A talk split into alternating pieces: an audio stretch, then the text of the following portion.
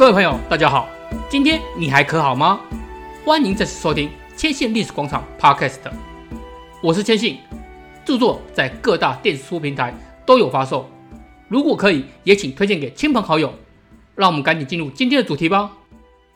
日前，英国 BBC 报道，一名名叫大卫·莫里斯的男子，在三月初上午十一点多时，发现有艘挪威游轮漂浮在吉兰与法尔茅斯之间的水域海面。当下他本以为是错觉，但是等到拍下照片，才发现自己没有眼花。惊叹地表示，从吉兰望向大海，拍下这张照片时惊讶不已。这照片很快就从社群网络引发热议。不久，BBC 的气象学家大卫·布莱恩出面解释，他说这就是所谓的海市蜃楼现象，在北极地区其实是很常见的。但是英国冬季却是很罕见的。对于华文世界的朋友来说，海市蜃楼最早就是春秋战国时代传说的海外仙山。那个时候，传说中的东海三仙山蓬莱、方丈、瀛洲，应该就是海市蜃楼的具象。甚至齐国还有传说认为那里就是极乐世界。齐威王、齐宣王，还有燕昭王，以及我们最熟悉的秦始皇，都派人去找过。大史学家司马迁在《史记·封禅书》留下这样的文字：“此三神三者，其传说在渤海中，去人不远。盖常有志者，诸仙及不死药，皆在焉。其物禽兽皆白，而黄金银为宫阙。”大家在炎热夏天，不知道有没有这样的经验？不远的前方路面好像有一滩水，甚至倒映出前车的倒影。可是等走近一看，其实路面上根本没有水，但请注意，你并没有出现幻觉，这就是光折射与全反射现象。这就是在我们生活中最常见的海市蜃楼现象。那么海市蜃楼的蜃又是什么呢？那是中国传说中的神兽龙，在故事中，他有九个儿子，长得每一个都不像父亲。其中有一个儿子就叫蜃，他喜欢吞云吐雾。在海上把东西都吞到肚子里，过一会儿又吐出来。这个时候，人们就可以看到有些东西浮在海平面上。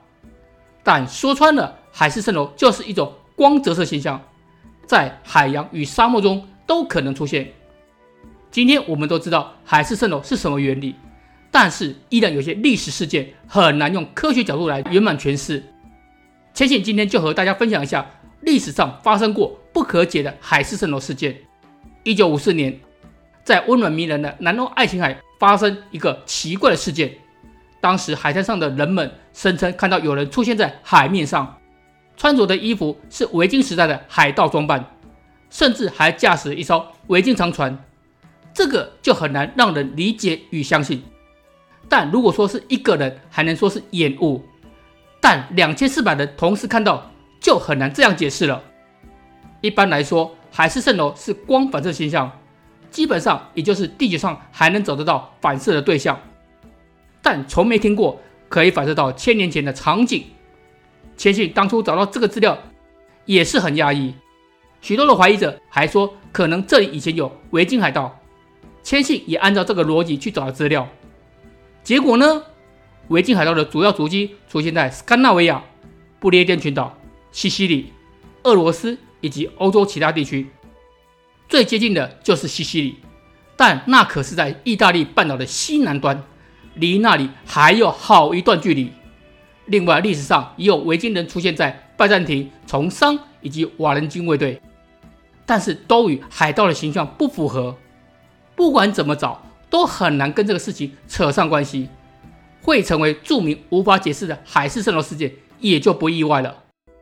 接下来是一九八八年六月十四日、十七日这两天，在中国山东省蓬莱海面上出现多次不可思议的现象，其中有一次的持续时间长达六个小时之久，景物也是古代人与建筑。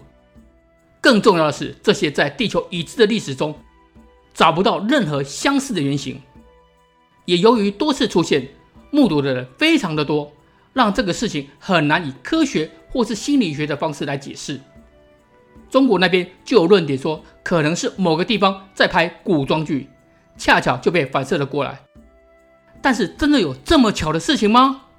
而且长达六个小时的那次反射，没有中场休息也很奇怪，不是吗？